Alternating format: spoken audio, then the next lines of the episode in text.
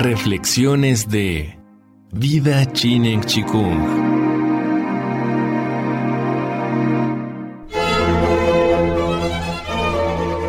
Vida Chinen Chikung presenta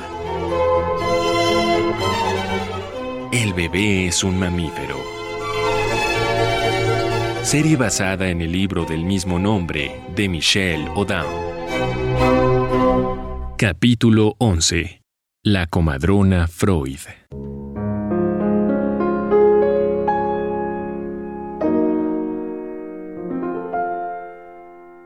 Normalmente imaginamos a la comadrona como una mujer que atiende a la parturienta, dándole ánimos, apoyándola, incluso guiándola y que se comunica hablando o tocando. Es menos común referirse a otro tipo de comadrona, la que se mantiene silenciosa, la que pasa casi desapercibida sentada en una esquina o incluso en una habitación contigua. Pero de hecho, este tipo de comadrona más discreta es precisamente la que es capaz de crear la mejor situación para facilitar el cambio de conciencia que se produce normalmente durante el proceso de parto. Recordemos el avance de Freud respecto de nuestra forma de comprender la naturaleza humana cuando empezó a sentarse en un rincón invisible y cuando abandonó la hipnosis dirigida. Entonces comenzó a ser posible la asociación libre, eso que nos pasa primero por la mente y que desde entonces se convirtió en una herramienta básica para explorar el inconsciente. Así nació el psicoanálisis. Esto abrió una nueva fase en la comprensión de la naturaleza humana simplemente por el hecho de mantenerse silencioso y alejado. Ahora podemos entender que una cierta reducción del control neocortical es un requisito previo para explorar el inconsciente y que la sensación de intimidad es un factor que facilita la reducción del control por parte del neocórtex.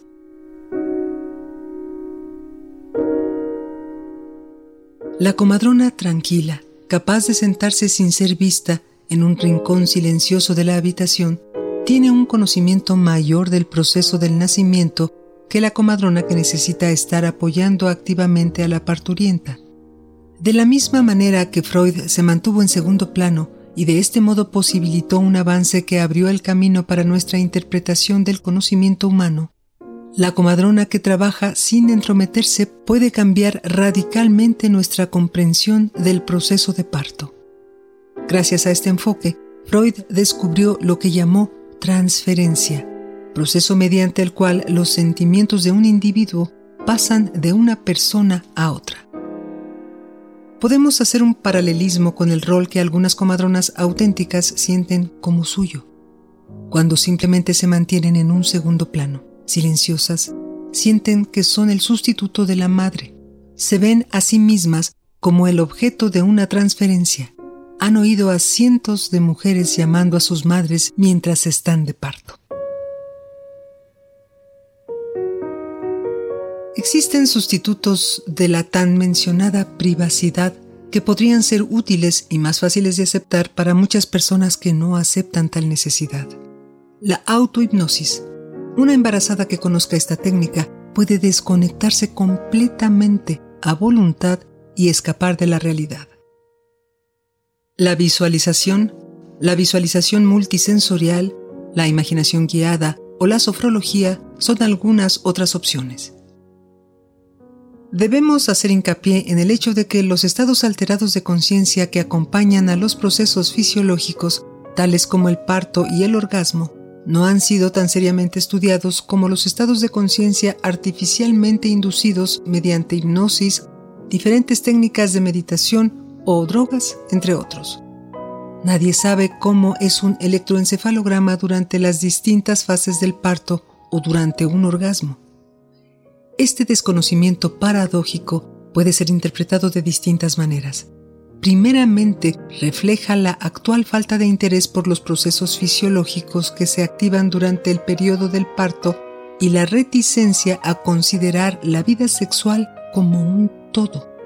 En segundo lugar, cualquier estudio de este tipo tendría que hacer frente a grandes dificultades, puesto que los episodios de la vida sexual dependen en gran parte del medio donde transcurren y especialmente del grado de privacidad.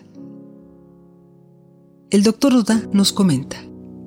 A pesar de las dificultades, estoy seguro de que algún día se intentará aprender a través de este tipo de exploraciones, lo cual nos podría conducir a una nueva forma de ver la sexualidad como un todo, especialmente si se acaba demostrando que el cambio de conciencia experimentado por la madre durante el reflejo de eyección del feto no difiere completamente del experimentado durante el orgasmo.